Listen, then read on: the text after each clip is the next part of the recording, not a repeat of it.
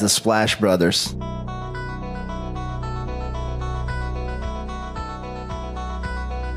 The Splash Brothers, is that? The Splash Brothers. Splash Bros. The bond that you guys share being the Splash Brothers and everything.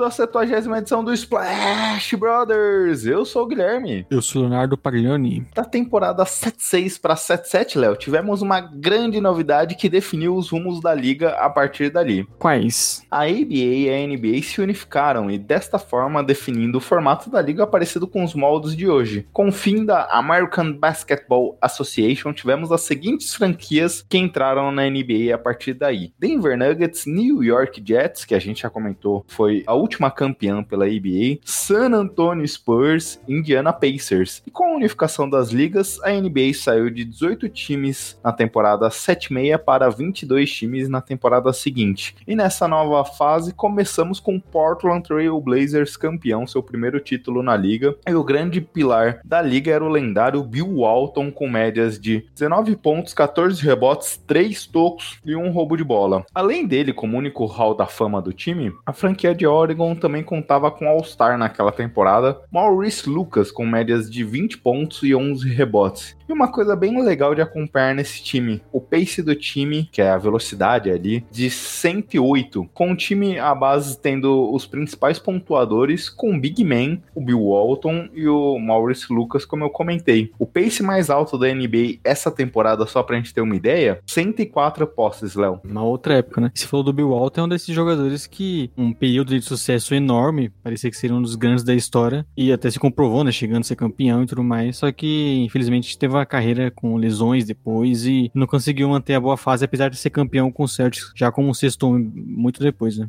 Nas suas 10 primeiras temporadas, 3 anos ele não atuou por lesão no pé, uma lesão que o perseguiu logo depois que ele foi campeão na temporada seguinte, ainda como All-Star, a partir daí essas lesões o destruíram. Pra você ter ideia, ele na temporada 7-6, 7-6, como eu comentei, 18 pontos, na seguinte 19 pontos de média, teve a lesão, a partir daí nunca conseguiu ter uma média superior a 15 pontos por partida. E ainda cedo, com 26 anos, ele já começou a sofrer. Uma carreira poderia ter sido outra, né? Teria ter impactado, porque ele já parecia, inclusive, um pivô, vamos dizer, moderno, porque seria hoje em dia, né? Um ótimo passador, um cara bem inteligente. Não só aqueles que a gente conhece, principalmente na década de 80, aqueles pivôs que eram muito brutos fisicamente, muito, um jogo muito forte. Ele parecia um, um pivô diferenciado com muita técnica e, infelizmente, não, como, não teve como seguir uma carreira por tanto tempo no, no auge, né? Exato, é, você até comentou dos Boston, ele jogou duas temporadas lá, mas aí já com outro papel, nunca teve média superior a 20 minutos nas suas duas temporadas, sendo que a sua última temporada lá, apenas 10 jogos, aí na temporada seguinte já 87, 88 não atuou por essa lesão ainda, e aí daí já partiu pro fim da carreira. Exato. Uma pena, né? Aliás, até já passando a bola aqui para você falar do Jabá, ontem quando instalamos mais uma vez na live do Jumper, a gente chegou a falar rapidamente, o Xará levantou a bola, que o Damian Lillard talvez já seja o maior jogador da história da franquia, superando entre eles o, justamente o nosso querido Bill Walton, né? É, é sempre muito complicado comparar épocas, estilos diferentes. Eu tento geralmente não querer afirmar porque você a gente tá no momento de ver o líder jogar, decidindo jogo após jogo, então você acaba ficando na ansiedade de querer falar isso, só que se eu tivesse que voltar hoje, eu colocaria o Lillard também, por tudo que ele vem fazendo, e o que eu imagino ele continuar por alguns anos na, é, na franquia e jogando no alto nível. Ele é um cara espetacular, mesmo que não ganhe título e tudo mais. É, eu colocaria talvez como o primeiro ali da, na história do Blazers, que tem outros jogadores, né? Além do Bill Walton, o próprio Dexler. Então, chegou em duas finais, inclusive. É um time que tem alguns craques na sua história e o Lillard com certeza está ali no topo, pelo menos. Se a gente olhar como um todo, talvez o Walton seja o grande jogador, porque foi o único que conseguiu levar um título para a franquia. Mas jogou apenas quatro temporadas nos Blazers, então isso acaba afetando de alguma forma. Mas acho que ficaria por aí. Esse trio acho que tá bem seguro com o Damian Lillard, o Draxler e o Walton, talvez como os maiores jogadores. E, e outro ponto que é complicado a gente analisar, porque, por exemplo, a gente viu alguns highlights, a gente leu um pouco sobre o Walton, mas a gente não acompanhou Sim. ele jogando. O próprio Drexler e tudo mais, a gente não viu esses jogadores atuando. A gente acompanha a carreira do Damian Lillard desde, os- desde a sua estreia, desde a sua temporada de calouro, e aí a relação acaba sendo diferente, né? É, o que vale por muitas vezes os dois lados, né? Porque a gente tem a tendência de, putz, tá acompanhando o cara no dia a dia, então você vê as falhas dele, você vê momentos ruins, numa temporada regular, por exemplo, né? A gente lembra como o LeBron era muito criticado, por exemplo, e vendo de longe você tem a, a impressão que outros jogadores eram per- eh, perfeitos, né? Porque você não acompanhou o dia a dia deles, não tá não sentindo a emoção ali de acompanhar os jogos, então você acaba dando uma diferenciada na sua opinião, por isso que é sempre muito complicado você querer cravar o melhor da história, o melhor do time, essas coisas. Bem, depois dessa corneta ao Xará do Jumper, que tal, Jamais. que tal fazer o jabá do podcast? Mas eu não é corneta, até porque, é, se você, inclusive, se você reparar na live, naquele exato momento, talvez ninguém tenha entendido, eu comecei a assinar, assim, no, no vento, porque eu estava concordando com as palavras do Xará. Mas pra começar o nosso jabá, né, nós estamos no Twitter e no Instagram com o podcast SplashBR. Às vezes eu ainda quase erro, sabia? e toda segunda-feira, né, no seu agregador de podcast favorito, de manhãzinho nosso podcast está no ar, falando sempre sobre muitos jogos, muitos times, muitos jogadores, o que está acontecendo na liga. Então, deixe sua avaliação, seu comentário, deixa sua recomendação para os seus amigos que gostam de basquete, ou até aqueles, aqueles que não gostam, porque eu tenho certeza que aqueles, aquelas pessoas que não gostam de basquete, no momento que você apresentar NBA para eles, eles vão gostar. Eu vou pedir um favor, além de você recomendar aqui, se você puder, além disso, que já é bastante pra gente, mas também fazer uma avaliação positiva no seu agregador, Castbox, Apple Podcasts, entre outros. Apesar de às vezes você não ouvir por lá, mas fazer essa avaliação não custa nada. Aliás, custa 10 segundinhos que você vai entrar lá e fazer uma avaliação. Seguir a gente no Spotify, tudo isso ajuda a gente a chegar em mais pessoas e acaba sendo importante pra gente. Siga-nos também no www.jumperbrasil.com. Toda segunda também nosso podcast é disponibilizado pela plataforma do Jumper. Não só o podcast da segunda da semana anterior você consegue encontrar por lá. É uma forma também da gente recomendar aqui nosso parceiro, não só para vocês ouvirem nosso podcast lá, mas também acompanharem todo o material que eles divulgam. Por exemplo, hoje eles divulgaram o seu mock draft aqui para as primeiras escolhas da próxima temporada. A exceção do Stabolito que colocou o Mobley, que foi um dos caras que destacamos aqui, fora do top 3, a maioria seguindo uma a mesma linha de raciocínio. Então vale acompanhar lá já para projetar o futuro da NBA com três escolhas muito seguras, né, Léo? Como você mesmo já comentou. No geral, concordei com todo mundo, menos com o Estabolito, como de praxe já. Porque eu, inclusive, eu tô bem empolgado com o Mobile, viu? Um cara que. A gente sabe que é difícil pivô. Hoje em dia o cara tem que ser muito. É, tem que ser excelente em várias funções, em várias, com várias ca- características pra você querer escolher ele lá no topo. E o, Mo- o Mobile parece que vai ser esse jogador. Então, eu li também essa matéria, né? Quando eles já postaram de manhã no Twitter. Se eu tivesse um mock, a gente tá até é, analisando alguns prospectos aqui no nosso podcast mensalmente. Seria meu top 5 também. Não, não tem muito o que sair, né? Tirar dali. É, e também fica sem tirar de nenhum lugar, mas inclusive colocando a indicação aqui do Marco Túlio Baima, príncipe dos podcasts, faz o trabalho de edição, preparação dos áudios, sempre muito bom. Então, se você precisa contratar algum editor, se você precisa ter alguém para te ajudar em discutir qualidade de áudio, não pense em não contatar o Marco Túlio Baima, arroba Marco Túlio Baima no Twitter, ou se não, mande uma mensagem pra gente, porque faz um trabalho muito legal aqui. Você acha que a gente tá fazendo jabá para ele? Na verdade, a gente tá fazendo jabá para você, que é um trabalho muito bom. Sim. O do MT aqui pra gente. É, e a gente começa a ficar com um pouco de medo, né, o Gui? Porque, segundo fontes minhas aí, o Túlio tá fechando com outros podcasts e a gente acaba ficando com medo de perder o nosso craque, né? Exato, é. Vai chegar o momento que a gente vai falar, ô Túlio, a nossa boca aqui que sempre te elogia, fez você conseguir uma parceria aí, tá na hora do nosso desconto. e agora vamos falar um pouco de NBA, Léo? Fora que acho que esse é o, o tema principal do nosso podcast, né? Acho que quase ninguém percebeu isso. E agora começando a falar um pouco sobre a liga, com um mês ali mais ou menos faltando para o fim do período de troca, alguns times e jogadores já começam a não ter muita clareza do seu futuro imediato, olhando ainda nessa temporada, e já começam a se planejar a partir daí para os próximos passos. E nessa semana tivemos dois movimentos ali surpreendentes até, Léo, porque como eu falei, mais de um mês aí para fecharmos o período de trocas. Andrew Drummond e Blake Griffin foram tirados do time, até o Drummond. Passou uma situação bem estranha ali, que ele foi pro jogo, e aí depois, antes de entrar em quadra com a roupa de jogo, ele ficou a paisana como ele já estava, e foi pro assistir o jogo da arquibancada, na partida seguinte ele foi até com uma camisa ali, com uma blusa com uma mensagem que dava até então uma mensagem de adeus, mas ninguém nem tinha reparado muito nisso, e o que se saiu depois daí é que em comum acordo, aparentemente, mas nunca se sabe qual é esse comum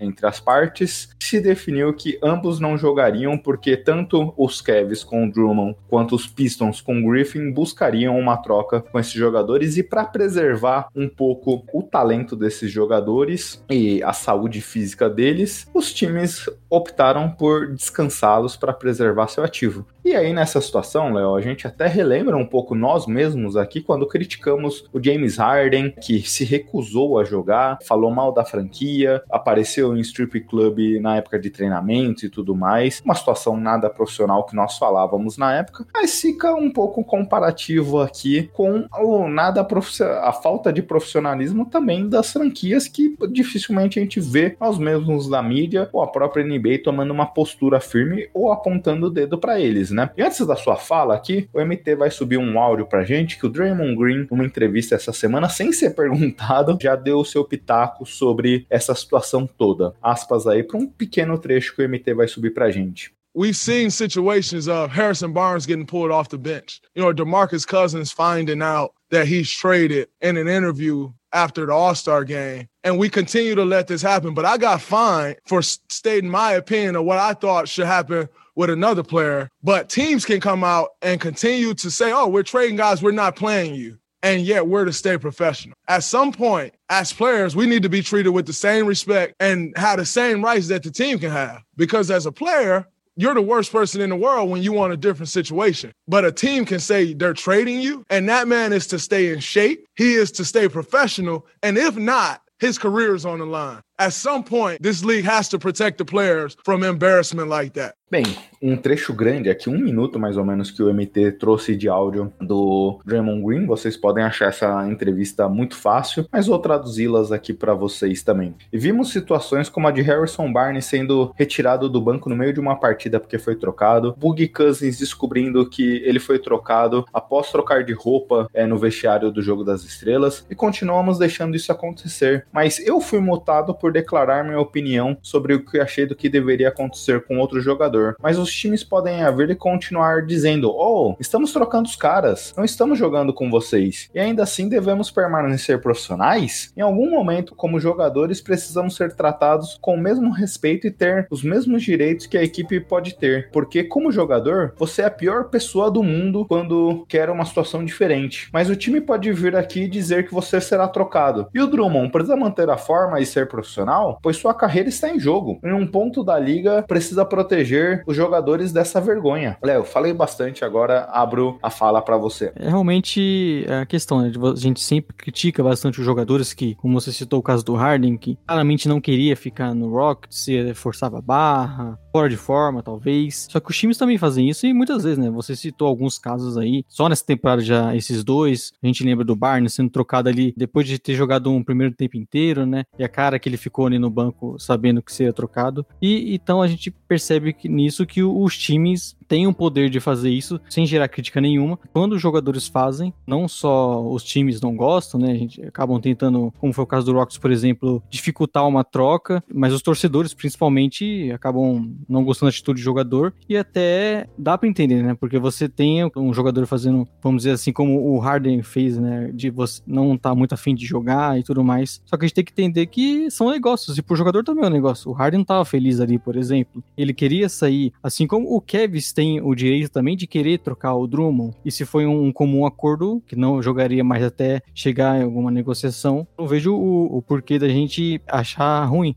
Mas essa questão é de a gente sempre jogar de forma diferente. Quando é a atitude de um jogador querendo uma troca, uma coisa que é importante para a carreira dele, né? Muitos desses caras, o Harden já tem mais 30 anos, então ele tá querendo ir outro time numa outra situação para buscar um título, uma coisa que ele tem um objetivo. O Draymond fala disso, e não é a primeira vez que ele já fala, né? Ele já teve outras falas em relação a esse tema. É importante os jogadores cada vez mais é, falarem desse, nesse, nesse tema, porque precisa normalizar um pouco mais o jogador também querer sair, né? A gente lembra, por exemplo, também do Anthony Davis, que deu toda a polêmica de, do Pelicans não trocar ele. Então, sempre é essa questão de a gente tentar normalizar a, o fato dos jogadores também, que eles podem querer tomar decisões mesmo com o contrato, né? É, com certeza. Se a gente recuperar, já não é a primeira vez, a gente tem até um caso famoso que o J.J. Redick já comentou no seu podcast, de quando ele jogava em Orlando já, ele tinha mais de seis anos pela franquia, estava no seu último de contrato, o time foi fazer uma viagem a jogos. E aí, no meio dessa viagem, o time trocou ele. Ele mesmo conta que não conseguiu nem voltar para sua casa, porque ele foi trocado para Milwaukee. A partir daí, acabou a temporada. Ele morou lá em algum hotel e tudo mais. Com a, a família terminou ainda continuando morando em Orlando para finalizar estudos das crianças e tudo mais. Terminou a temporada. Ele era free agent foi para outro time. Ele fala que nunca mais conseguiu ir na sua antiga casa em Orlando, porque foi uma situação que, ah, tá bom, você é trocado, amanhã você tem que se apresentar em tal lugar, vai para lá porque sua vida mudou do dia para noite. Obviamente, existe muita força do lado dos times nesse sentido. Os jogadores são as estrelas e tudo mais, mas é difícil equilibrar isso, porque se a gente lembrar o próprio caso do Harden aqui, o Harden falou que queria a troca. E aí a franquia falou: "Não, não sei o que, você ainda tem mais tempo de contrato, não vamos te trocar". O Danilo do Bola Presa, até no último podcast eles falaram um pouco disso, ele falou que deu uma matéria que já existem agentes que recomendam uma cartilha de, de como o jogador deve se portar é quando quer forçar uma troca. Porque ele pediu uma vez, o Rockets não topou. Aí, ah, não, tá bom, vamos procurar algum acordo aqui. E aí ele continuou fora de forma, tudo mais, mas voltou a se apresentar com o elenco, foi pros jogos. A partir daí, o time começou a ganhar e o Rockets deu uma notícia falando que, ah, tá bom, vamos tentar segurar essa situação aí dentro dessa temporada e vamos ver o que que acontece. Aí o Harden teve que chutar o pau da barraca, falar mal numa entrevista dos companheiros, do time, da franquia e tudo mais, são que o tempo dele se encerrou lá. E aí sim o Rockets foi trocá-lo. Ele pediu a troca, a troca não veio. É, e a partir daí, acho que esse é o ponto, porque quando um, um time decide trocar o jogador, ele acha alguém para trocar, ele simplesmente faz. O poder de escolha é 100% do time. Agora, quando um jogador pede numa situação como essa, as coisas são totalmente diferentes. E aí a gente pode falar: ah, não, mas o jogador, quando ele assinou o contrato, ele sabia disso. Ah, o time também sabia. Como não lembrar do próprio Clippers quando reassinou com Blake Griffin, fez uma simulação dentro do Staples Center para simular a camisa dele sendo aposentada e o trocou seis meses depois. As duas partes têm o direito de mudar de ideia no meio do caminho, mas cabe a todo meio aí que discute a ver com outros olhos a partir daqui, porque não é uma situação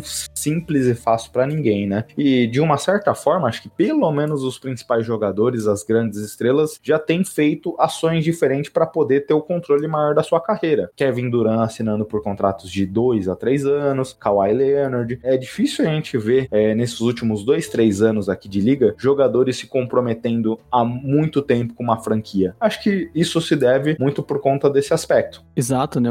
Até porque são jogadores, como você falou, grandes, né? Então eles têm esse poder de pedir uma troca e talvez não tenha um impacto tão grande na sua carreira, né? Porque com certeza ele vai ter um mercado, ele vai ter times que vão querer, que vão estar dispostos até a pagar, como foi, por exemplo, o caso do Lakers com Anthony Davis, mesmo ele pedindo que talvez que um clima ruim, ele, ele tem outros times que vão buscar uma troca e ele pode sair. E, geralmente, quando um time não, quando um time quer trocar um jogador, geralmente é mais fácil chegar no acordo, né? A gente vai te negociar aqui, você não vai jogar até para te preservar, não sei o que. É mais normal. E quando, a, parte do jogador o time tende a não querer chegar a acordo, de deixar ele um pouco de fora, de, de tentar buscar uma troca. O que acontece é que a torcida geralmente não vai gostar, não vai querer começar a xingar um jogador, o cara, o time vai tentar dificultar a saída, o que também a gente tem, né? Porque geralmente tá falando do caso do Harden, que é o mais recente. É um, era um valor muito importante pro Ox, então ele tinha que conseguir uma boa troca, não dava simplesmente para trocar porque o jogador pediu. É sempre um caso que a gente que o jogador, quando ele é muito grande, né, como o Harden, ele até consegue se sair bem, ser trocado e conseguir seu objetivo. Talvez é a fala do Draymond Green até pra gente normalizar um pouco mais, para que também não seja os jogadores sempre criticados e os jogadores, e, e, quando os times trocam um jogador do nada, no meio de uma partida, a gente não fala nada e acha normal. É, e, e no geral, quando o time quer trocar um jogador, dificilmente essa notícia vaza pra mídia, porque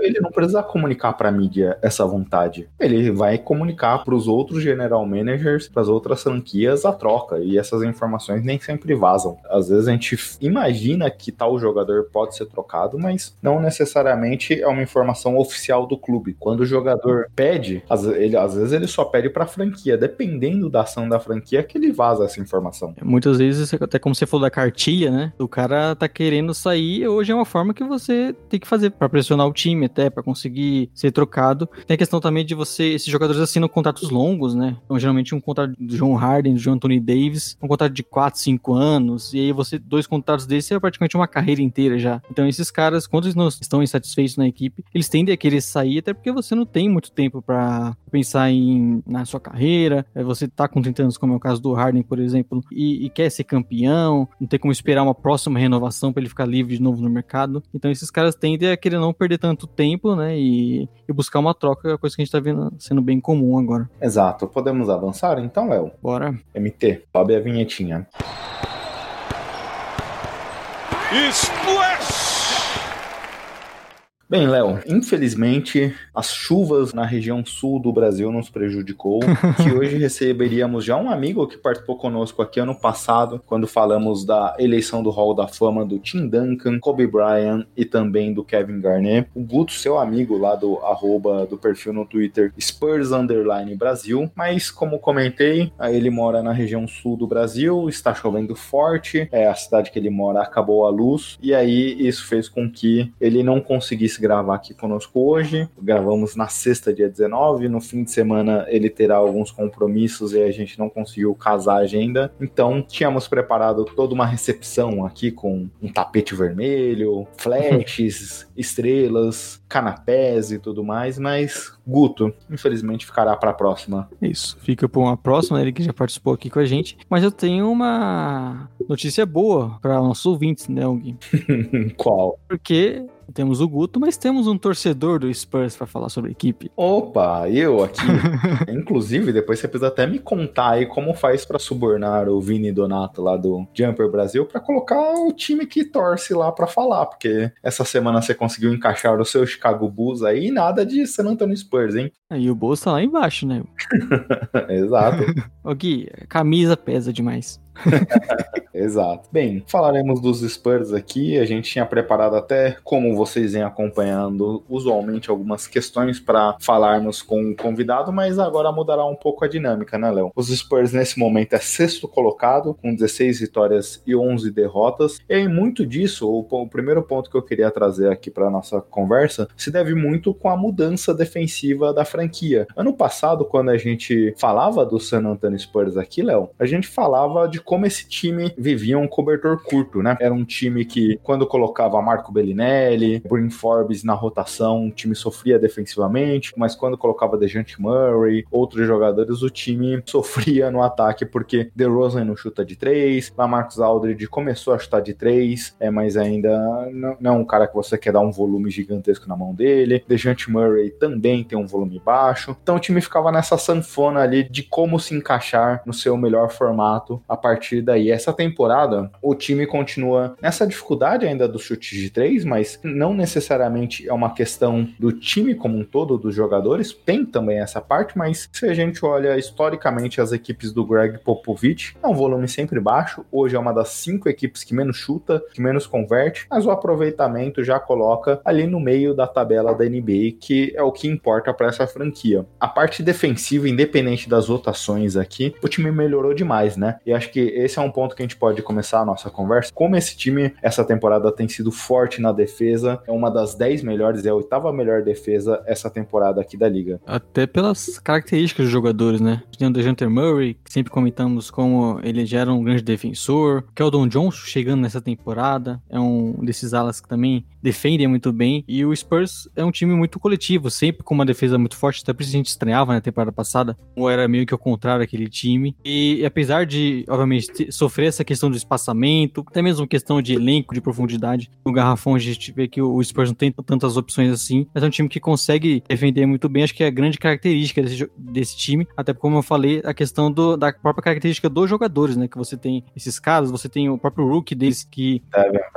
que vem se destacando bem nessa questão de defensiva, né? Você vê como ele já é um ala que, na mão do Spurs, imaginando um crescimento, tem um potencial enorme defensivo, principalmente no defensor de perímetro, é um cara que parece que vai ter uma carreira bem boa nesse aspecto. Então é um time que eu acredito que o, até o Popovich está tirando bem o que ele tem na mão, né? De você ter esses caras defensivos e no ataque falta muitas coisas, mas você tem o Deixando Murray que cresceu e o próprio DeRozan para acomodar o time nesse momento. O importante é que sempre é você ter, principalmente no caso do Spurs, né? É ter uma boa defesa para não ser como na temporada passada que muitas vezes eles não conseguiam nem estar próximo do placar. É, e até nessa questão defensiva, só para trazer um dado aqui para nossa conversa, Léo, quando o time toma menos de 110 pontos, que é uma marca alta, hein, mas menos de 110 pontos, 11 vitórias, 4 derrotas. Sim. Nos últimos 15 jogos, quando tomou menos de 110 pontos, que é ali marcando a temporada como um todo, principalmente pegando o começo da temporada, time acertando rotação e tudo mais, mas nos últimos 15 jogos, 9-0. E muito dessa força defensiva, como você comentou, vem do perímetro, né? Quando a gente olha as rotações aqui do time, a gente vê a rotação titular. Começou com Lonnie Walker, DeJounte Murray, Keldon Johnson, DeMar DeRozan, o Lamarcus Aldridge, mas o Lamarcus Aldridge tava machucado, agora já vem perdendo alguns jogos e tudo mais. Mas três jogadores aqui com Keldon Johnson, Lonnie Walker, DeJounte Murray, muito fortes defensivamente, muito atlético. Como você comentou, Devin Russell também. Quando o time traz para a rotação o Derrick White, Jacob Burrow, são jogadores que contribuem muito com essa fisicalidade. Esse time hoje dos Spurs, quando a gente olha, tem um aspecto diferente de todas as outras formações de equipes aqui dos Spurs. Tem um time muito mais físico e isso contribui demais na questão do time. Por exemplo, até acompanhando aqui as duas últimas partidas contra o Atlanta Hawks e o Charlotte Hornets, todos os, momentos ali no Atlanta, com o Triang conduzindo a bola, independente da marcação ser do DeJounte Murray, o próprio Keldon Johnson marcou ele em alguns momentos, que é o power forward da franquia, Sim. Lonnie Walker, todos eles, apesar, obviamente, o Troy é um cara especial, né? Mas o Troy tinha muita dificuldade para conseguir pra bater para dentro, infiltrar, até quando conseguia dar esse primeiro passo, os jogadores conseguiam se recuperar. A mesma coisa com Rosier e Lamelo no último jogo contra o Hornets, porque essa é uma equipe que tem jogadores muito físicos e dedicados defensivamente. Chama atenção, né? Porque o Spurs conseguiu juntar esses jogadores, como você falou, jovens e mais atléticos, então é um time defensivamente tem muita mais capacidade de conseguir marcar bem os adversários, porque um time do Popovich, né, gente, o Spurs que a gente viu nos últimos anos, geralmente é muito bem treinado, muito coletivamente, os jogadores sabem onde deveriam estar, sabem como se posicionar na defesa, só que às vezes faltava mesmo talento, da questão física, né, de ao invés de você ter um Perry Mills contestando um arremesso, você tem um jogador como DeJounte Murray, a gente viu como ele é importante nesse aspecto, outros, essas, outros jogadores jovens que você também citou, né, então o Spurs conseguiu nesses últimos anos juntar um núcleo de jogadores que tem essa capacidade atlética e capacidade, capacidade defensiva e deu na mão de um time que sempre é muito forte coletivamente, sempre os jogadores sabem onde deveriam estar, como se posicionar. Então, acredito que até que agora o Spurs tem mais material para poder praticar uma boa defesa. É, e aí, Léo, nesse sentido, só um dado aqui para contribuir com essa conversa, os Spurs hoje é a equipe que mais sofre ponto dentro da área restrita, que é aquele semicírculo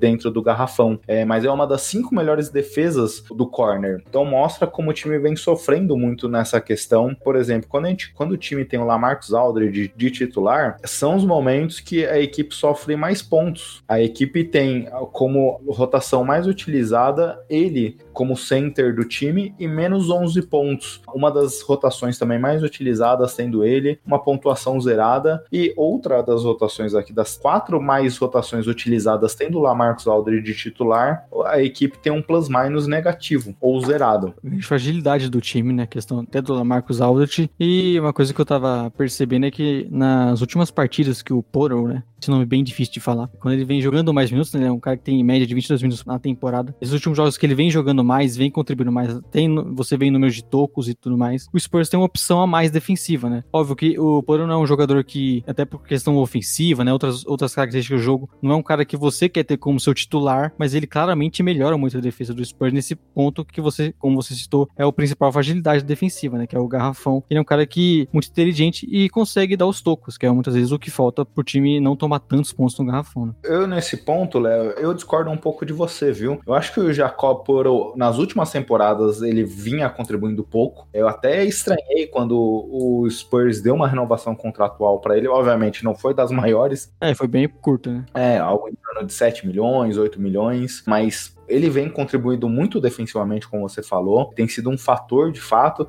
e ofensivamente ele vem contribuindo muito na questão de rebotes ofensivos, são três por partida até aqui. É a melhor marca do time.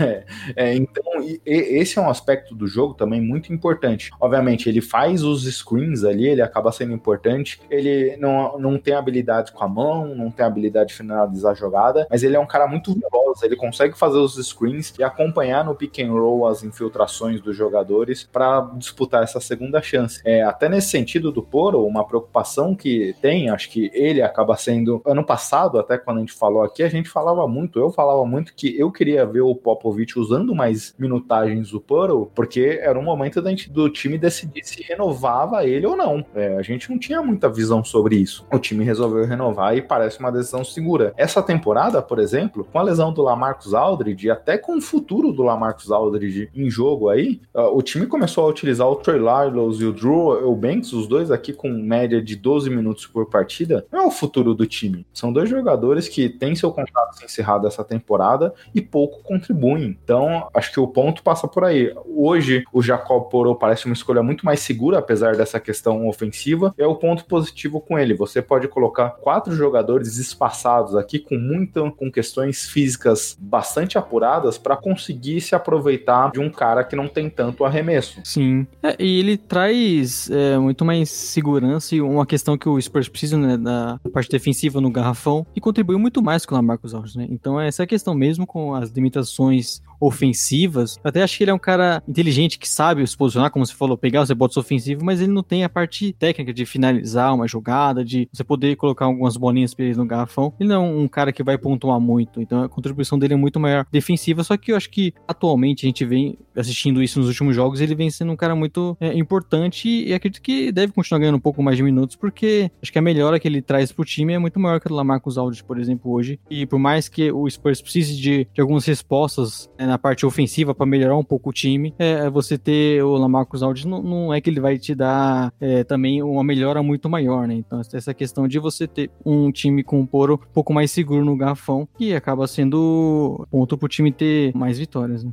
O Gui, tem até uma estatística, quem, sem querer roubar né, a sua função aqui de trazer estatísticas, estatística aleatória para você. Vamos lá. Nosso querido Jacobzão, como você falou, tem o plus-minus positivo. O Spurs tem 14 vitórias e 4 derrotas. Fica a informação pro amiguinho. Boa, até nessa linha, quando o DeRozan tem um plus-minus também positivo, 13-0. Quando o DeRozan tem um plus-minus ou zerado ou negativo, 2-10. Como também os Spurs acaba sendo um pouco caricato nesse sentido, né? Dejante Murray também, plus-minus positivo 13-1. Quando esses jogadores, todos eles vão bem, até parece meio que quando o time faz mais pontos do que toma, vencendo. Não, mas é, como esses jogadores acabam sendo muito importantes na rotação, quando eles têm um impacto no jogo, eles conseguem impactar também o time com vitória. E o DeRozan é um cara extremamente importante pro ataque do Spurs conseguir melhorar um pouco, né? Que como a gente já falou, não é um dos melhores, tem muitos problemas, questão de espaçamento, e muitas vezes é ele que consegue pontuar, né? Tá suas noites inspiradas, conseguindo infiltrar bastante, quebrar as defesas, então ele é muito importante para o Spurs ter esse cara que desafoga muitas vezes o, o ataque tá de... e apesar de não ser o jogador jogadores mais modernos de hoje em dia, né? A questão, da, questão do arremesso, ele ainda é um, um, cara que produz muito, então ele é bem importante pro Spurs. Né? É, e até nesse sentido, entrando ainda um pouco na questão dos plus-minus e tudo mais, quando a gente olha a rotação mais utilizada dos Spurs até aqui, DeJounte Murray, Lonnie Walker, Keldon Johnson, DeMar DeRozan e Lamarcus Aldridge, essa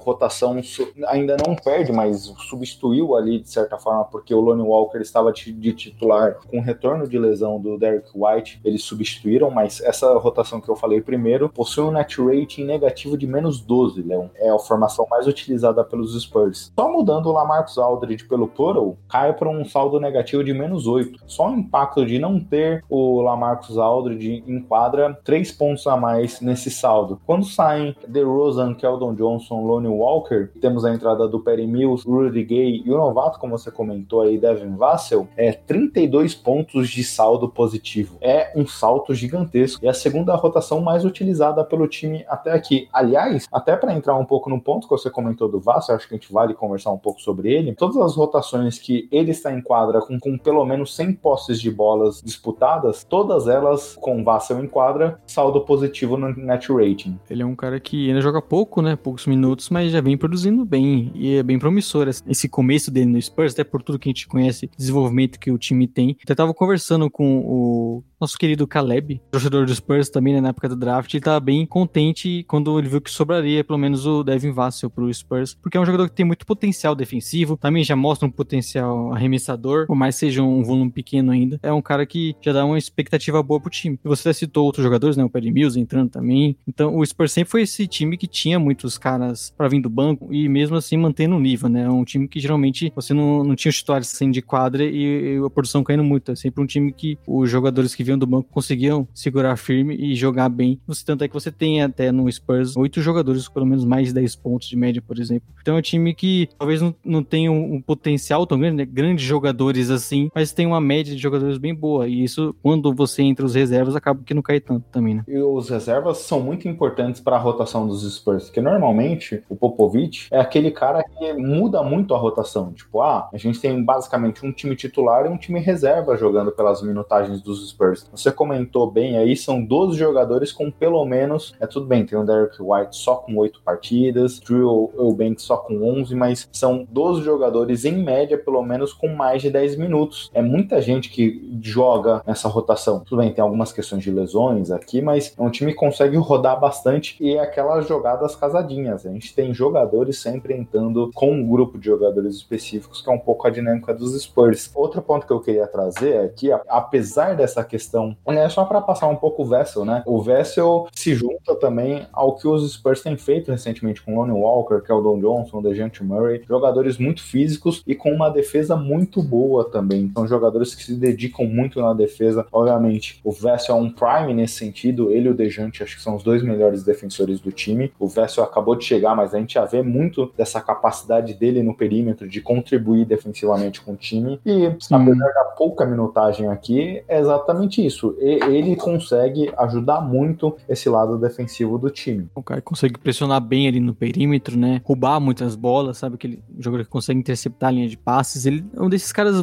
que na NBA hoje em dia tem muito valor, né? O famoso 3D. Então ele aparenta, obviamente, ainda imaginando uma evolução que a gente sempre projeta para os jogadores e tudo mais. Porque nesse pouco tempo de Spurs e mesmo jogando tantos minutos, ele já aparenta ser um jogador que vai ter muito espaço na NBA e tem muito para crescer até em pouco tempo, quem sabe tá sendo um titular da franquia, porque a, a, projeção é muito boa com ele, né? É, e a gente precisa lembrar que normalmente o cara é selecionado em julho, ele tem quatro meses de treinamento aí e tudo mais, enquanto todos os outros jogadores estão de férias, aproveitando um pouco depois da temporada longa. O novato tem quatro, cinco meses aí de preparação forte para chegar bem na temporada. Esse ano foi uhum. totalmente atípico. Eles foram selecionados em novembro, em dezembro já tinha jogo. Um mês e pouco apenas de preparação. A gente sabe como esse front office dos Spurs, esse equipe de arremessos trabalha muito bem o desenvolvimento dos jogadores. O Devin Vessel conseguiu aproveitar muito pouco isso essa temporada. As coisas foram tudo muito em cima. E um ponto positivo do Popovich, a gente sabe como é difícil ele trazer novatos já pelo menos para a rotação, quem dirá com minutos, com importância ofensiva. O Vessel vem jogando aqui 17 minutos por partida, ainda num volume pequeno ofensivamente, é algo que eu acho natural, ainda mais por tudo que tivemos, como eu comentei, hum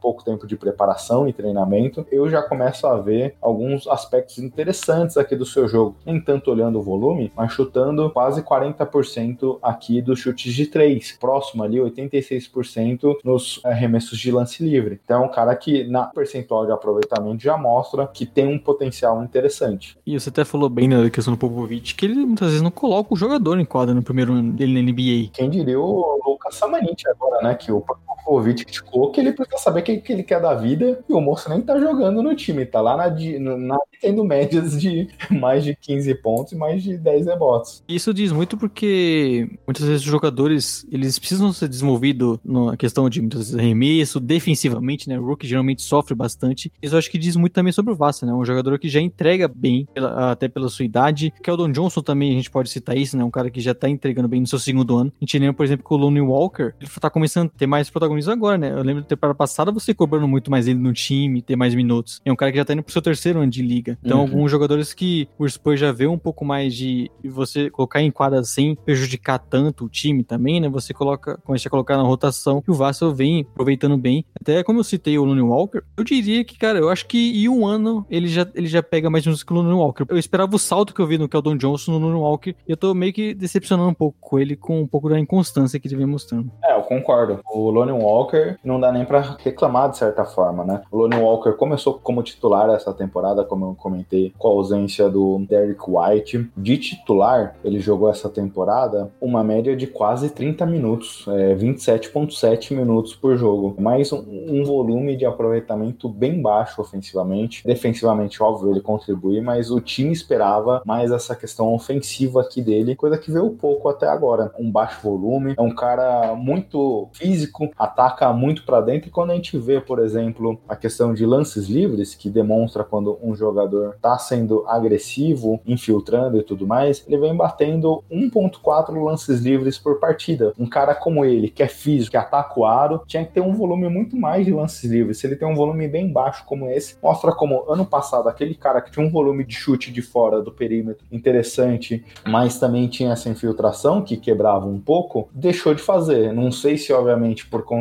do time ou não, mas ele deixou de ser aquele cara que bate para dentro, que infiltra e passou a ser muito mais um chutador de fora. Exato, né? Como ele tem essa parte física, você falou bem, esperava um pouquinho mais do jogo dele. Eu acho que ele é muito inconstante, né? Você tem algumas partidas que ele tá arremessando super bem, tá confiante, e outras parece que ele continua arremessando, mas não, não vem tão bem assim. Então acho que ele é um cara que vem demonstrando uma regularidade. Óbvio, ainda é muito novo, não dá pra cravar nada, que não vai ser titular no Spurs, não tem espaço, nada disso. Ele tem bons momentos no time, como já falou mil vezes, né? O Spurs desenvolve muito bem as características dos jogadores, então ele é um cara que ainda vai ter ano de contrato de rookie, por exemplo, então tem muito para evoluir ainda, só tem 22 anos, né? Eu esperava o que eu tô vendo do Keldon Jones, né? A evolução até em questão de volume, de melhorar o jogo dele. Eu esperava um pouco mais no New Walker, acabou que não deu aquele salto ainda. É, e falando do Keldon Johnson, é um cara que me surpreendeu muito.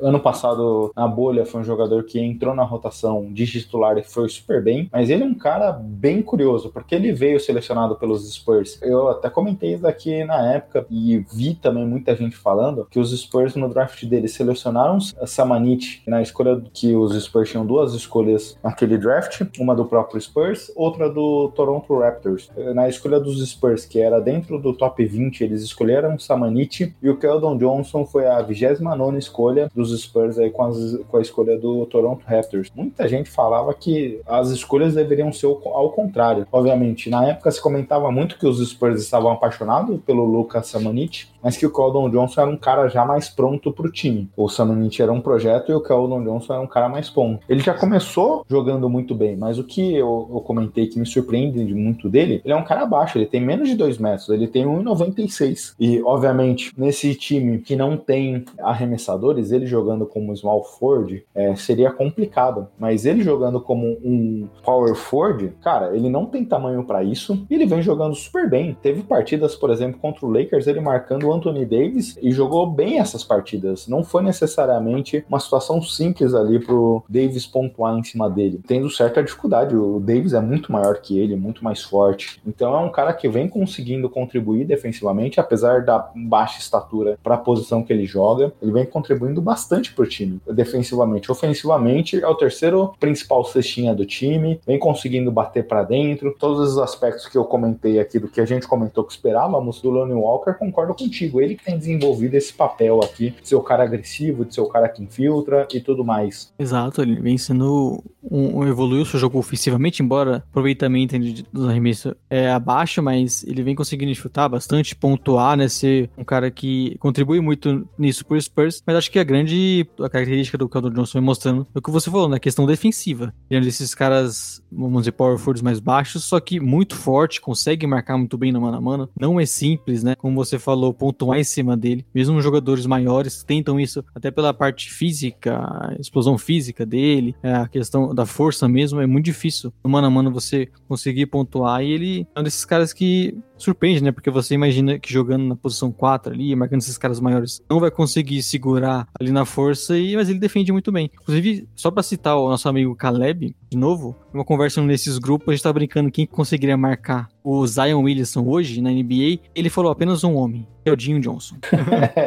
Acho que ele empolgou um pouco, né? Mas. É um cara que vem demonstrando muito essa questão. Um cara muito forte, tem um centro de gravidade ali, até usando um pouco a fala do Caleb baixo, então ele consegue se movimentar, girar rápido, mas bem interessante. Mas mudando um pouco de assunto aqui, Léo, saindo do lado defensivo e comentar um pouco do lado ofensivo, que os Spurs terão uma decisão para tomar essa temporada, duas, né? Mas uma eu já dou até como pedra cantada aqui, que é o Lamar Aldridge não seguindo na franquia, espero eu. Mas um aninho 20 milhões, vai não? É tipo o Paul Gasol naquela temporada lá, 16 milhões que pagou até a temporada passada, tinha um dead cap ali no, no cap perdido, que é justamente a questão do DeMar DeRozan. Ontem, a gente estava até discutindo essa semana lá com o pessoal do Six Pack no Jumper, porque a priori a gente falaria dos Spurs, mas como o time não jogou essa semana, tá no protocolo de Covid, o Damian Lillard destruiu, a gente acabou trazendo o Demi lá pra live do Jumper, Six Pack toda quinta às 8 horas da noite. A gente acabou falando do Demi, mas só que um dos pontos que eu tava querendo falar do DeRozan, como os Spurs é a equipe que mais finaliza chutes através do spot-up shooter. É aquele chute que você basicamente bem parecido com o catch and shoot, só que o catch and shoot você pode infiltrar, é receber e já finalizar logo. Isso se deve muito pelas infiltrações do DeRozan. É, o DeRozan vem do jogo, tanto o DeRozan quanto o DeJounte, o Keldon, esses jogadores, mas principalmente o DeRozan, infiltram muito e a partir daí, com as infiltrações, abrem o jogo, aquela jogada tradicional dos Spurs, abrindo o jogo, rodando a bola, e a partir daí são 10 passes que ele faz nas suas infiltrações, ele é um dos 10 jogadores que mais infiltram, e são 10 pontos oriundos dessas infiltrações, e três dele e três lances livres obtidos também nessas infiltrações. Então ele consegue 10 passes para fora, 10 pontos e três lances livres. Como o DeRozan é o quinto jogador que mais infiltra, não o décimo, como eu comentei. E isso acaba sendo muito importante para um ataque tão engessado como é, com a falta de protagonistas para tornar esse ataque mais fluido, a importância do DeRozan é fundamental para conseguir manter a fluidez ofensiva. É, a gente sabe, né, como um time que não pontua tanto de três acaba tendo mais dificuldade, né, de espaçar o seu jogo. Mas como você falou que quando arremessa pouco, né, até, e quando arremessa tem um aproveitamento bom, é importante você ter um cara como o DeRozan que consegue quebrar essa defesa, consegue chutar, fazer a bola girar um pouco mais. A gente sabe que o jogo do Spurs também é sempre isso, né, de muitos passes, de tentar sempre encontrar um jogador melhor posicionado para um arremesso. E como é importante ter o DeRozan, né, como a gente falou bastante, ele é o cara que destrava muitas vezes esse ataque porque é o grande talento ofensivo do time, né? E é muito importante que ele esteja sempre bem conseguindo infiltrar bastante. Geralmente, nesses momentos é que você vê o ataque do, do Spurs fluindo um pouco mais. É muito por conta do DeRozan e também em contra-ataque, né? Um time que, até por também você tem um cara como o DeJounte Murray que consegue puxar muito bem contra-ataque. Os pontos que o ataque do Spurs flui melhor. É, e jogando com um time com Keldon Johnson de power forward, esse time mais baixo, de certa forma, e veloz, acaba ajudando também a, a essa questão, né? Sim, tem um time que não tem esse espaçamento, mas joga muito mais veloz, trocando passes Então o Spurs, óbvio, não é o ideal ainda, né? É o que eles conseguem, mas é, é os momentos que o ataque flui melhor. É, até nesse sentido, os Spurs está no top 10 de times que mais fazem pontos através do contra-ataque e é a oitava com maior eficiência em pontos através do contra-ataque. São os, os únicos pontos que o Spurs está ali, né? Figurando os top 10 do, em questão ofensiva, porque a gente falou, né? É questão de, de arremesso de três não pontua tanto, no garrafão também não pontua tanto, por todas as questões que a gente falou, mas jogando mais rápido e com esses momentos que o, o DeRozan consegue chutar bastante, é esses poucos momentos que o, o time flui melhor, né? Então, óbvio que a gente falou também de, de ser um time muito jovem, né? Então você tem o, o próprio Keldon Johnson, um cara que o aproveitamento não tá tão bom no arremesso de três, ainda pode evoluir isso, esses caras ainda são um pouco mais constantes, então é um time que tende a crescer também. Exato. É, um, um ponto que me chama a atenção aqui, os Spurs nessa questão ofensiva é o 12 em assistências, mas em passes trocados é a quarta pior marca. É, a gente já viu, por exemplo, o último título dos Spurs, que muita gente quando olha para os Spurs fala de um basquete meio pra, pragmático e tudo mais, mas muita gente fala que o basquete mais bonito da década passada foi o do time dos Spurs campeão, que ali era uma troca de passes muito bonita de se ver como o time conseguiu envolver, mas essa temporada tem se visto cada vez menos essa rotação dos passes você tem essa questão do talento de, do ofensivo, né? Então, como o time não arremessa tão bem, acho que pouco arremessador que tem ali é o Perry Mills, então você já fica com a questão de espaçamento mais complicada, e já fica mais fácil para os adversários marcarem também. Como a questão de a gente fala dos Spurs da década passada, o talento era muito maior também. Então é um time que, que não vai sofrer muito nessa questão ofensiva, porque não é tão simples o ataque fluir assim, né? É, até nesse sentido, Léo, caminhando para o último ponto aqui da minha anotação para a pauta, é, você falou do Perry Mills. O Perry Mills entre os reservas é o segundo maior cestinha de três da liga. No segundo lineup mais utilizado aqui do time, como eu já uhum. comentei, temos Perry Mills e o Rudy Gay. Dois jogadores aqui que a gente olhava, talvez, principalmente a torcida dos Spurs ano passado, com um certo olhar de desprezo, muitos também pelo valor que eles recebiam. São mais de 25 milhões nesses dois jogadores nessa temporada, mas como foi bom, apesar dessa questão financeira, olhar como esses dois jogadores contribuem demais essa temporada, vem ajudando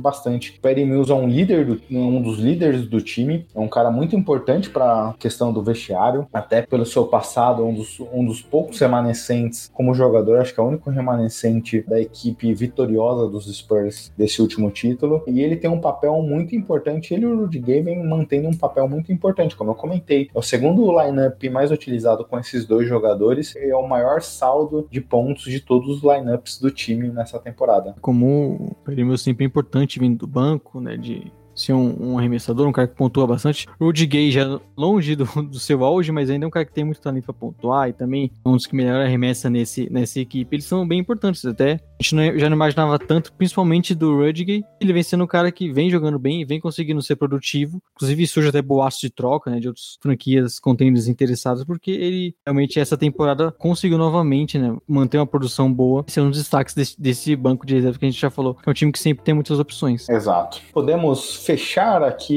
a fala sobre San Antonio Spurs? Como o time é seu, você que decide.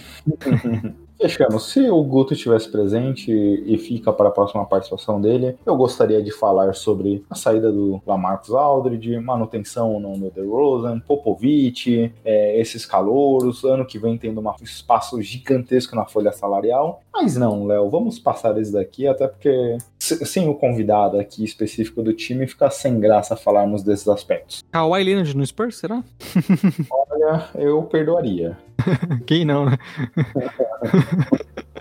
E agora, Léo, avançando para o próximo time, aqui nessa temática que acabei nem comentando, mas como decidimos falar do San Antonio Spurs essa semana, falaremos de times surpreendentes que vêm ali numa campanha positiva, vêm se classificando por playoffs. Quando a gente desenhou esse time para essa temporada, nós dois não imaginávamos eles nessa posição. E quando vimos o Charlotte selecionando Lam Lamelo Ball, pensamos, bacana, agora essa franquia dará a chave na mão do Lamelo e deixará as coisas acontecerem aí nesse ano de muito aprendizado para ele e com o objetivo coletivo praticamente zerado. A partir daí a gente viu um movimento ousadíssimo, ou diríamos até burro, do Gordon Hayward, até porque aquele ditado, né, Léo? Besta e o bestial é dividido por. é separado um pequeno deslize aí para cada um dos lados. Obviamente, na questão financeira, assustador, mas vem jogando muito bem aqui. Lamelo Ball no banco de reserva nas primeiras partidas, e apesar de um começo meio engasgado, parecendo aquele carro antigo com álcool no frio, lembra? 2-5 no, nos primeiros sete jogos, a partir daí Terry Rozier e Scary Terry vem começando a ter jogos muito bons, Hayward como líder do time, Lamelo entrando de titular, no momento que Lamelo entra de titular, oito jogos num aproveitamento coletivo ruim de 4-4, mas as médias dele de 21 pontos, 7 rebotes, 6 assistências, 2 roubos de bola, 3 bolas de 3 por partida, já começa a dar um ânimo diferente, né? Nesse momento, oitavo colocado do leste, e aí te passa a bola falando justamente de Lamelo ali num passe de no look pass digno de Lamelo. O que tem achado do melhor ball da família nesse time? Tá falando do Liangelo Ball?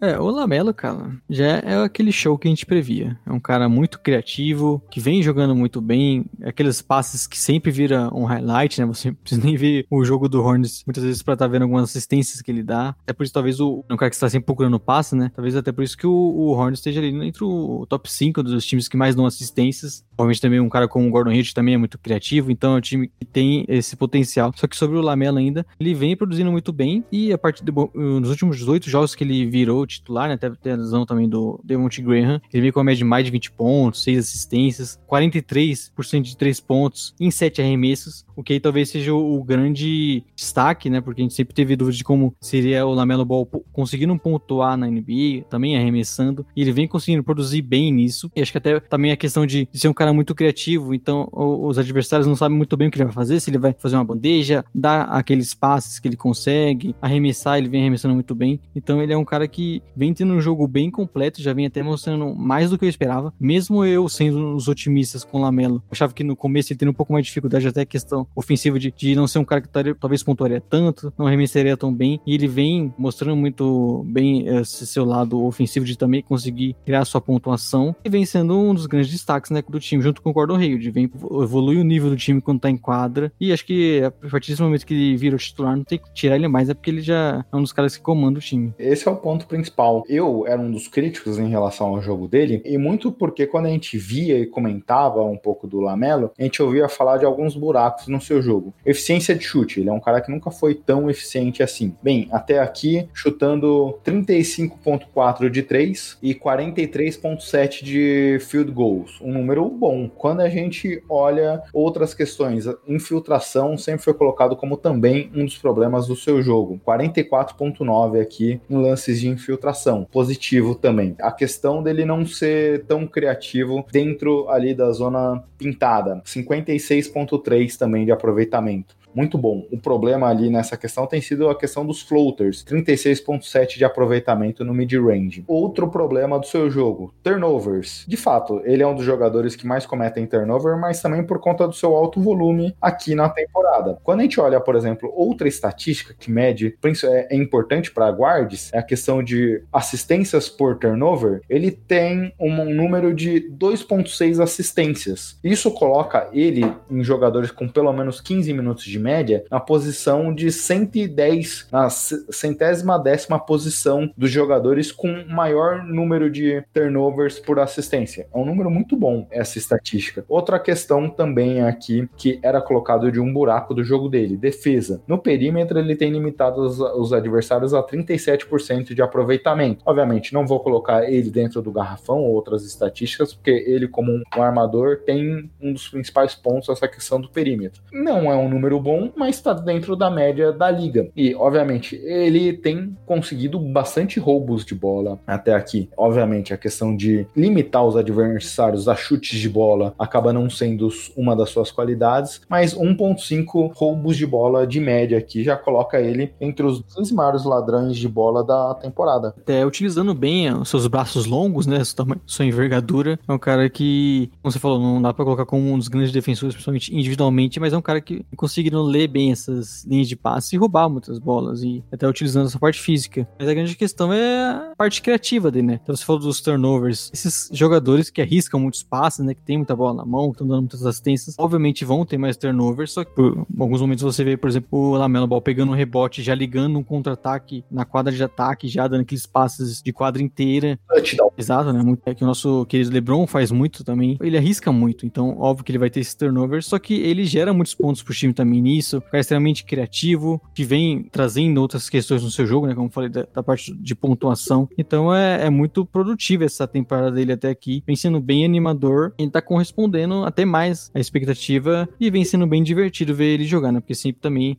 como esses caras que arriscam muito, muitos criativos, acabam gerando erros também. Então é sempre muito bom você assistir, mesmo que ele não seja um, um, um grande noite. Ô, Léo, só pra te dar uma referência em relação a um ponto que eu coloquei lá de passes por turnover, a média dele é melhor que a do Jokic. Ele dá mais passes e comete menos turnovers. A questão de passes por turnover, a média dele é uhum. é melhor que a do Jokic, por exemplo. Sim. Que é um cara com outra posição. Um dos líderes de assistência, né? Mas é um dos líderes de assistências e tem um jogo também nessa dinâmica, tudo bem numa outra posição ali. Mas é um cara que arrisca passes e tudo mais. Só para dar um exemplo aqui, é uma diferença mínima entre os dois, mas ele tá ali próximo e até melhor. E a tendência é que até o primeiro temporada dele já tendo um volume grande, principalmente nesses últimos jogos, né? O Rook, o cara, ele vai errar até mais, talvez ele melhore com o tempo nisso, porque é sempre a tendência desses jogadores que tem muita bola, que são muito criativos, que arriscam bastante, tem muitos turnovers, né? O Jokic sempre vai ser esse cara porque ele está sempre se arriscando e dando passes difíceis. Isso sempre compensa pro time, né? Porque isso gera muito mais espaço, gera muito mais pontos do que acabam é, gerando erros. É, e até nesse sentido, acho que até avançando um pouco aqui, aliás, antes de avançarmos, Lamelo hoje, até pela questão aqui de titular, como a gente comentou, como ele elevou suas médias, eu tinha até então Halliburton como líder até o final de janeiro, como o meu líder do Rook of the Year, hoje eu coloco Lamelo. Sim, também vou nessa. Legal, não gerou nenhuma discussão, então podemos avançar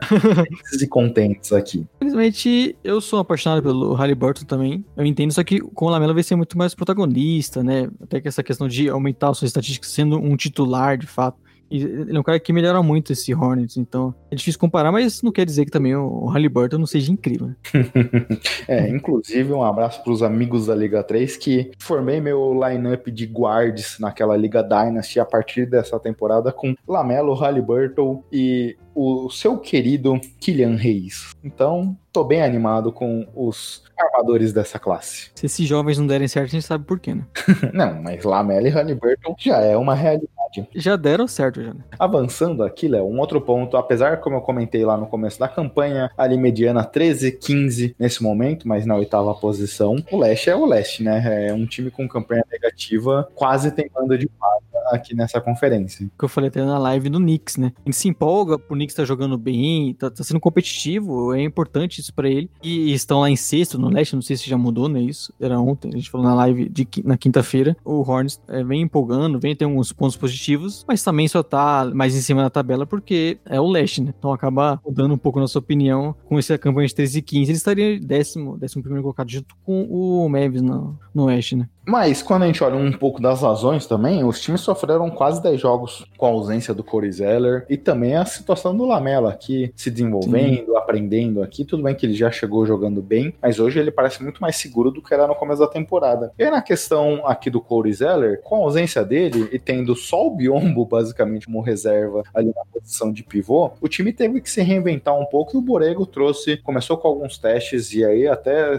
avançou bastante nessa temporada, trazendo o PJ Washington em alguns momentos como o pivô do, do time aqui, Léo. Você que é um fã de carteirinha, criou o arroba PJ Washington Brasil no Twitter. Pode comentar um pouco do seu grande amor da temporada passada aqui, tanto o jogo dele como um todo, mas também nessa nova posição que ele vem jogando. É o PJ Washington que não criei esse perfil, mas já é uma boa ideia que você me deu aqui, né? Vou ver se está. vou, ver, vou, ver, vou ver se essa arroba está disponível depois. Ele é um cara que eu gosto muito. Ele é um desses jogadores que, até meio parecido um pouco com outros jogadores do Hornets, consegue fazer bastante coisa em quadra. Então ele é um bom defensor de perímetro. Também consegue ajudar cobrindo o garrafão. Eu acho ele um bom defensor, embora o Hornets, a gente viu, principalmente na bagunça na temporada passada, não, era simples ser um bom defensor ali, mas acho que ele é, sabe se posicionar bem, consegue ajudar em muitos aspectos defensivos, pegar muitos rebotes também. Eu gosto dele, não diria que é o pivô ideal, né? Como você falou, é a questão de, de é o que tem pro momento. Não acho que ele seja para ser um pivô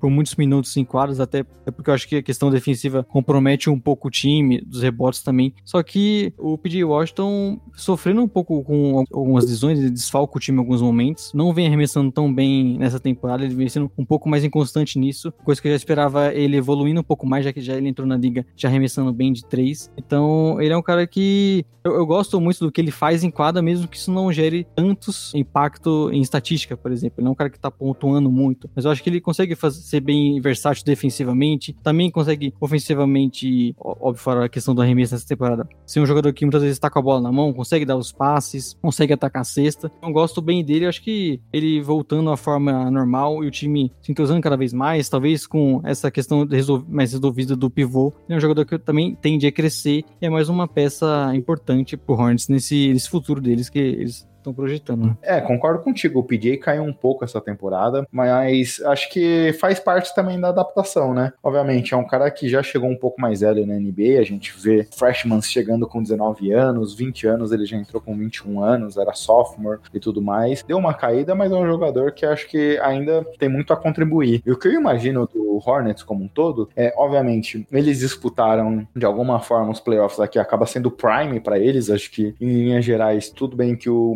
Michael sempre fala que quer competir, mas acho que nenhum analista botava eles em sã consciência na oitava posição aqui, mesmo com a chegada do Gordon Hayward, que falaremos já já. Mas acho que o ponto que eles tinham principal para essa temporada era a questão de definições. Definições com Miles Bridges, ou PJ Washington, quem seria o seu titular? É uma posição que parece, é uma condição que parece já estar se tomando uma decisão, apesar que eu gosto muito do duo Miles Bridges e Lamelo, mas o PJ parece a opção mais segura aqui, não de pivô, mas tendo o ala maior ali para jogar nesse time. Tinha a questão, tem a questão também do Malik Monk, que já foi superado, é um cara que deve ser trocado ou dispensado essa temporada. E também a questão de qual é o seu armador aqui, acho que. E agora com esse volume do Lamelo, obviamente o Devante Graham é, um, é, uma grata surpresa na última temporada, mas acho que fica inegável se decidir por uma posição diferente, né? A gente viu em alguns momentos aí o time jogando com três armadores, mas acho que numa situação segura, Terry Rozier e Lamelo Ball são as escolhas aqui do time para a formação dos armadores desse time, né, Léo? Exato. Inclusive, eu até lembro que no início da temporada eu achava que seria uma dupla, um encaixe melhor, né? Porque o Rozier, acho que ele entrega melhor defensivamente do que o Devontae Graham. Ele marca muito melhor. Inclusive, na época de Celtic, a gente lembra, né? Sendo um carrapato muitas vezes,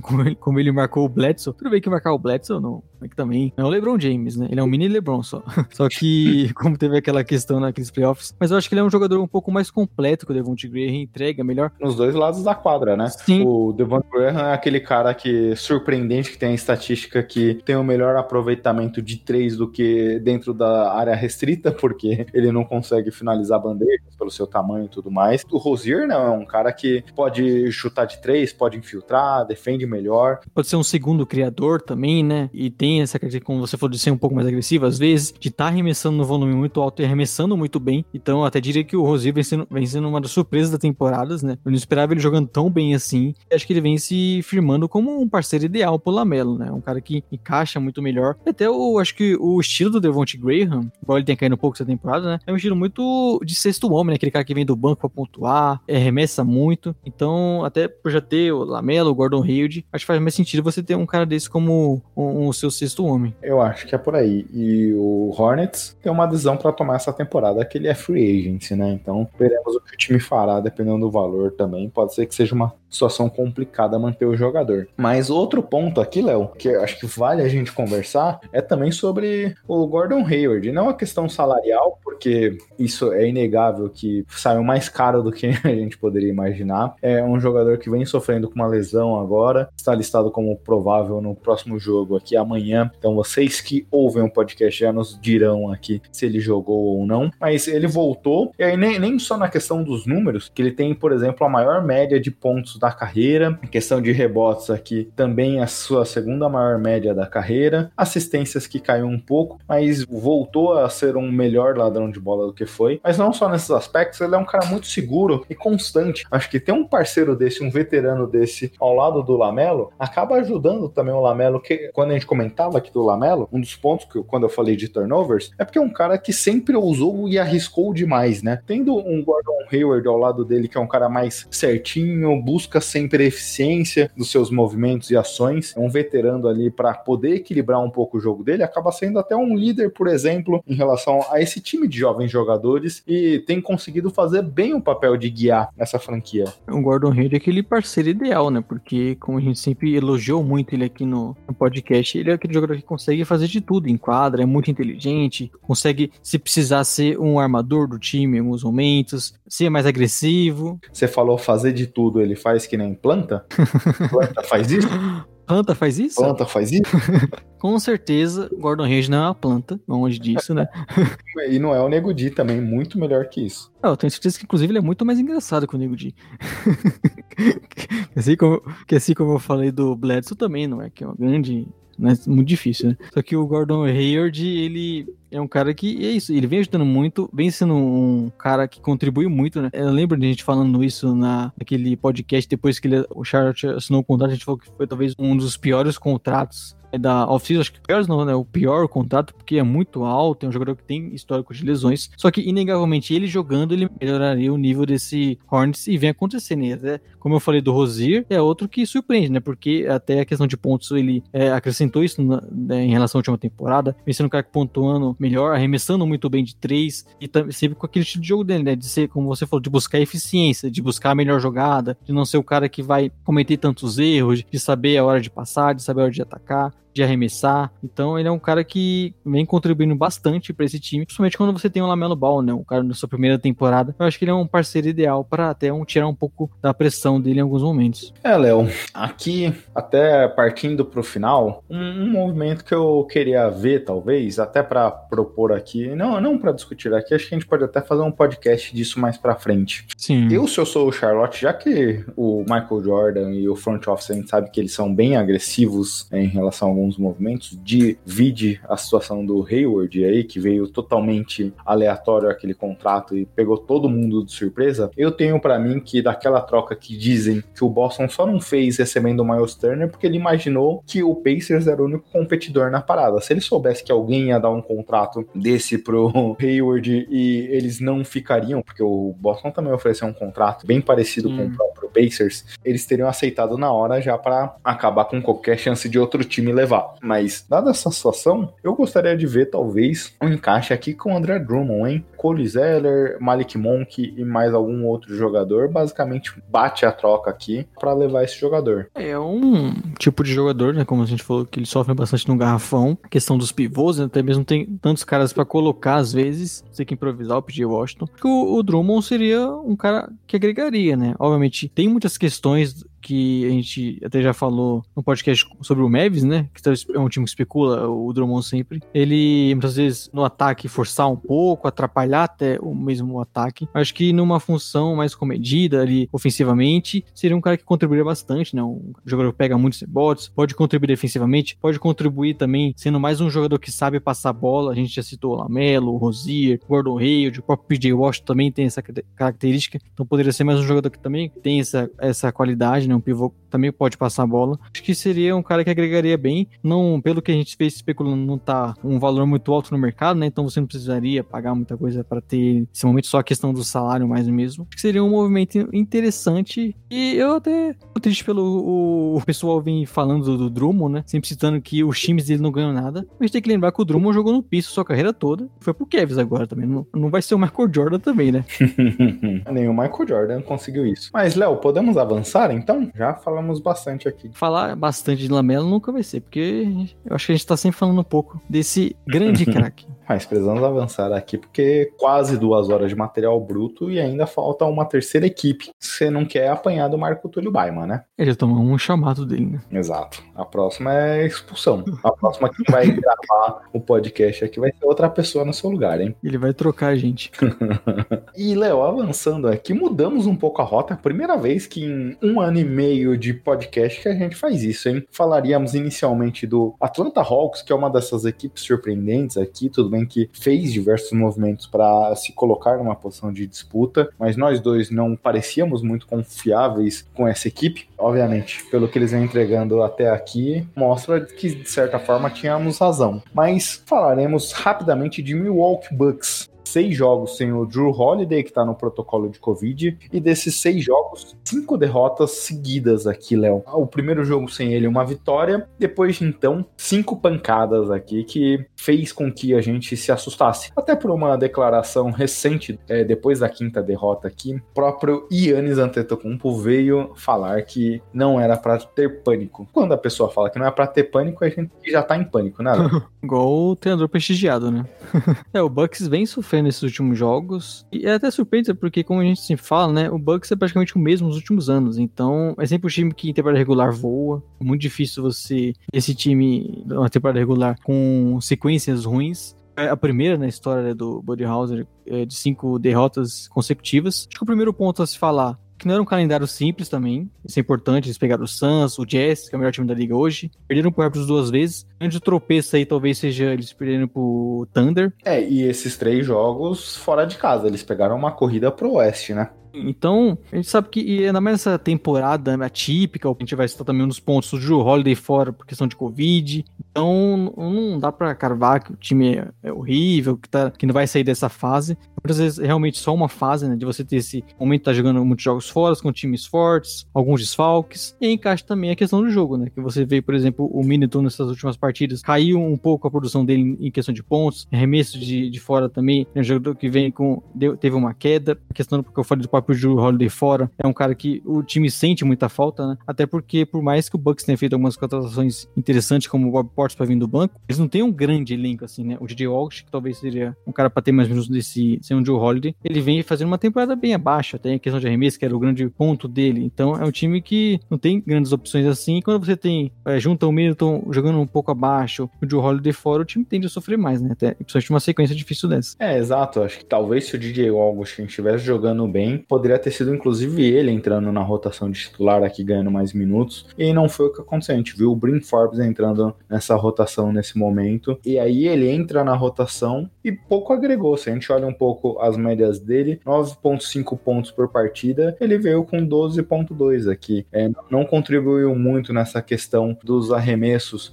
E o pior, seu aproveitamento de 3 até caiu nesse período. E é um cara com uma função totalmente diferente do Drew. Drew, apesar de ofensivamente, somando pontos e assistências, seu, tem seu pior ano das últimas sete temporadas, mas ele lidera a liga em roubos até aqui. E não só a questão de liderar, mas ele é um cara que ajuda demais defensivamente. Ele é um help defender que ajuda os companheiros ali em diversos momentos. Ele se posiciona muito bem para poder flutuar ali nas marcações e ajudar os companheiros, é, atrapalhar infiltrações, posicionar na frente desses atacantes ali nas infiltrações e ajudar como um todo ali todo o sistema defensivo. E isso é difícil de você substituir. Nessa questão ofensivamente, ele de fato, apesar de dos números colocarem ele numa queda em relação a pontos e assistências, principalmente pela questão de pontos, mas ele também consegue ser um criador da jogada, coisa que nenhum, nenhum outro jogador do time tem essa função. Você falou bem aí, quando a gente olha com DJ Augustin e Brin Forbes, são dois armadores que possuem uma característica totalmente diferente, não de armador, de criador de jogadas, e sim de um finalizador de perímetro. Acaba sobrecarregando aqui um pouco o Dante de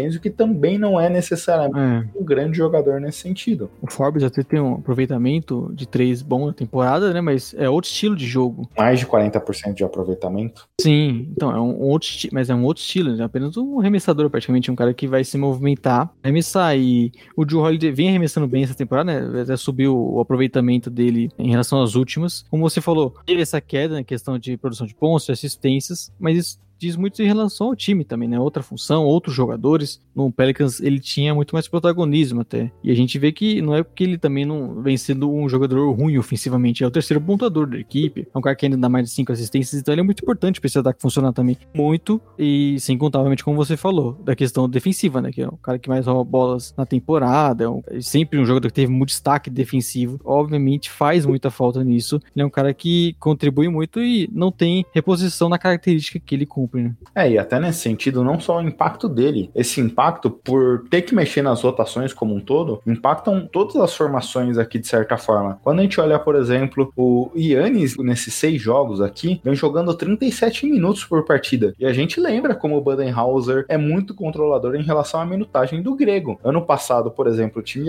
apanhando feio no playoffs, tendo uma vantagem vendo ela se desintegrar, e ele ia a público falar que o Yannis tem um controle de minutos que não poderia poderia ser mexido. Ele acrescentou 4 minutos a mais em relação à média de toda a temporada nesses últimos seis jogos. Mostra como mexeu no lineup, não só do Yannis, mas de outros jogadores aqui também. Seus números nessas partidas também despencou. Em relação ao plus minus, uma queda de 10 pontos nessas seis partidas aqui. Em relação ao Drew Holiday, nessa questão também dos lineups, né, Léo, é apenas um plus minus negativo com ele em quadra. Todos os outros, todas as minutagens que possui o Drew Holiday são os melhores é, aproveitados aproveitamentos do time. Então ele tem um impacto também gigantesco nessas questões, tanto dos outros jogadores quanto na questão da rotação. Ele é um cara extremamente importante para a equipe, né? Não tem o protagonismo de sempre, mas ainda do seu jeito ele é extremamente importante defensivamente. Também, como você falou, sendo um cara que tem essa capacidade de criar suas jogadas, isso gera outros espaços para o ataque também.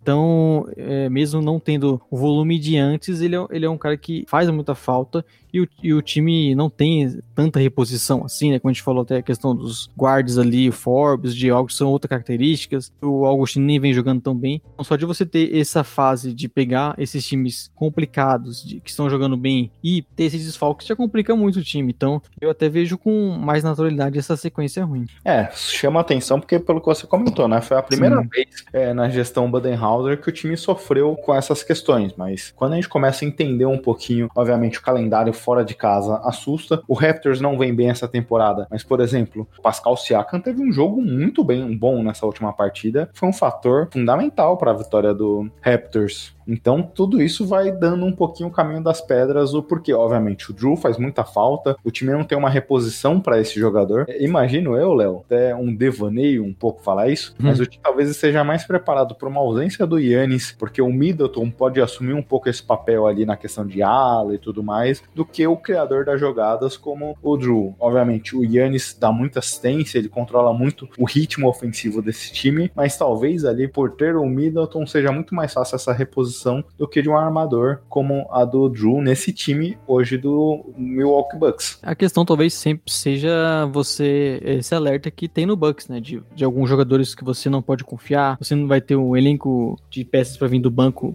tão grande assim, né, e a gente sabe como que o, o esse, esse time depende de, por exemplo, muitos arremessos, então se você não tem uma noite boa, por exemplo, do Forbes, você não tem tantas opções para ter também ali, no, colocar no, vindo do banco, então o que serve de alerta é essa questão questão de, da, da reposição dos jogadores e de alguns caras que não vêm jogando bem, né? Como já citou bastante de Augustin, por exemplo. Então, é, fica mais alerta essa questão de ter um elenco o, que vem se mostrando um elenco um pouco mais curto, porque a gente até achava que não seria tanto, né? Porque a gente gostou das contratações do de Augustin, apesar do salário um pouco alto, acho que um contrato um pouco longo. O Portos, que até vem se mostrando uma boa peça para vir do banco, o elenco como todo não é tão vasto assim. Uma certa tristeza, porque preocupou um pouco. Mas acho que são esses os pontos, Léo. Exato, eu, é isso. Eu trato como uma naturalidade esse time. A questão de você ter uma sequência fora de casa, desfalcado, de repente aquelas noites que o arremesso não vem caindo, né? Por exemplo, o Bucks teve. O Bucks é o terceiro colocado em aproveitamento dos arremessos de três. Desses últimos cinco jogos, é o time que tá em 19 nessa questão. Então, às vezes é aquilo de sequência de alguns jogos ruins e eu não colocaria como preocupação ainda, até porque eles estão lá mais pro topo da tabela e, e é aquilo. Se estivesse muito bem, a gente também estaria falando, né? Quero ver nos playoffs. É o que a gente está querendo há muito tempo ver com, com o Bucks, é o que mais importa para eles. E acho que para os jogadores também é a questão dos playoffs, né? Exato, Leonardo. Beleza, então podemos fechar e partir para as dicas da semana? Você quer começar ou eu começo? Pode começar. Então, acho que a minha dica seria a sua aqui. Não vem dizer que eu roubei, hein? Quarta-feira, transmissão da ESPN Brasil, à meia-noite, Los Angeles Lakers e Utah Jazz. Os dois melhores times da Conferência Oeste se enfrentando, ainda sem Anthony Davis, mas não deixa de ser um confronto bem interessante. Dois times muito fortes. O, Anthony, o Lakers, né, desfalcado como do Anthony Davis, mas o Jazz que vem surpreendendo, cara, e continua no nível absurdo, os arremessos de três, então um time que, que vale muito a pena assistir nessa temporada. Vem jogando muito bem, seria também o meu destaque. Mas tem até um grande jogo nessa quarta-feira também, nessa própria quarta-feira, dia 24, Gui. É um confronto entre Chicago Bulls e Minnesota Timberwolves. É, você imitou o Nego Dia agora? E uma piada graça. Duas é, franquias jogando muito bem, né? Com muitos talentos. o Wolves, cara, acho que é um dos times que eu menos assisti e não tenho nenhum interesse em assistir nessa temporada porque o negócio tá feio. É, se tem uma regra estabelecida em contrato do Splash Brothers essa temporada, é não analisar jogos do Minnesota Timberwolves, porque, pelo amor de Deus. Inclusive, o nosso querido craque Túlio, né, ele colocou em contato que ele não edita podcast falando sobre o time Wolves porque ele não quer ouvir. Meu destaque de Og, até fugindo desses jogos. E enfim, o brasileiro voltando a sorrir, né? Após a saída do inimigo do riso, tanto deixou a gente triste nessas últimas semanas cada vez mais depressivo assistindo NBA com o, o Nego Di. E logo depois uma Sara líder. Será que isso podemos já nos iludir que novos tempos virão, Gui? O Brasil é diferente, o Brasil é outro a partir de agora, com certeza. Mas fiquei muito feliz e até o que eu comentei na live do, do Jumper, eu estou vivendo para ver apenas a cara do Projota saindo, Thiago Life comentando com ele. Ô, Projota, 98 foi o número da porcentagem que o seu amigo Nego Di foi eliminado. Sabe o que também teve aos 98? O gol de Breno Lopes. É só isso pelo que eu vivo nos últimos momentos. Aliás, hoje, tudo bem que a Carol Conká que é uma pessoa dissimulada lá, que vai vendo a manobra das ondas se formando, vai vendo os movimentos das ondas e vai mudando o discurso de acordo com as situações. É, mas o, o Projota é aquele cara mais é ruela que, que não vai se ligando nesses movimentos, né? Então fala cada mas hoje eu tô com mais raiva dele do que dela, viu? E os dois estão metendo pau no Nego Di depois que eles, ele foi embora, né? Eles vão que fal e falando mal de pessoas que estão lá dele, ali, até que estão mesmo na casa. Então, tenho muito carinho pra eles. Lembrando, isso é apenas no Big Brother, né? Não vou, como já teve notícias de pessoal ameaçando o Nego Di, saiu dali não, não tem muita importância. O Nego Di, pra mim, volta pro papel da irrelevância que ele sempre teve. Exato continue não rindo nele aqui fora. Eu rio se saber que eu nem vou mais ver esse cara na minha Então, essa é a minha alegria. Eu tô por sempre, né? É, com certeza. Beleza, então, Léo, mais uma semana entregue antes das duas horas de programa aqui. Então. Nosso querido Caracturi vai ficar mais feliz essa semana. Inclusive, Léo, fica a provocação aqui, porque desde que nós começamos a gravar lá com o pessoal do Jumper, as lives têm durado mais de duas horas, hein? Será que isso quer dizer algo, Gui? Você fala pouco, hein, Léo? Não. Tenho certeza que eu falo muito pouco. É que lá também, vamos dar esse mérito, né? Que o Stabolito é um cara que fala bastante também. Então juntou nós três, cara, dá pra tranquilamente fazer um podcast de 5 horas, por exemplo. É, dá pra fazer um audiolivro já. Vamos fazer o primeiro podcast de 24 horas.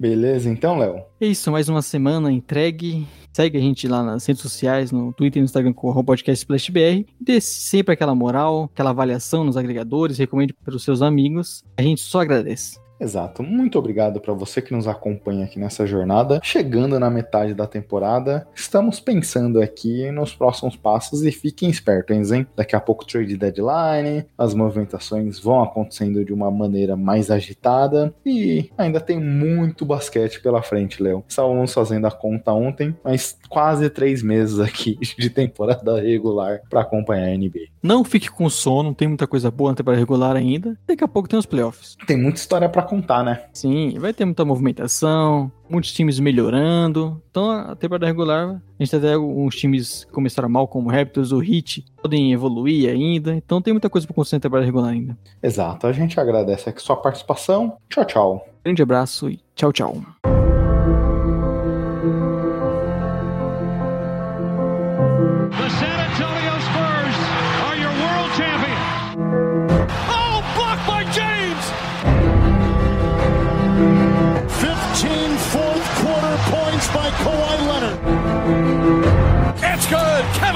Durant from downtown. Bryant for the win.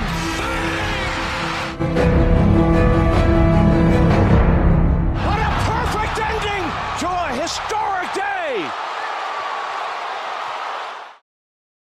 O craque MT tá jogando LOL. É lamentável, hein, Túlio, sem jogar LOL. É um jogo que eu nunca. Cancelado, Túlio. Pode começar aí, quiser. O MT falou que eu errei na entrada da última edição, a não ser que eu tava. Que na última edição eu tava bem louco, né? Nossa, velho, eu tava errando tudo. Mas eu não lembro de ter errado, não. Na minha anotação, pelo menos, eu não errei. Fui até olhar, eu falei, carai, velho, será que eu errei? Porque como eu faço o negocinho da temporada lá, agora é difícil errar o um número. Começando a 70 edição do Splash Brothers, eu sou o Guilherme.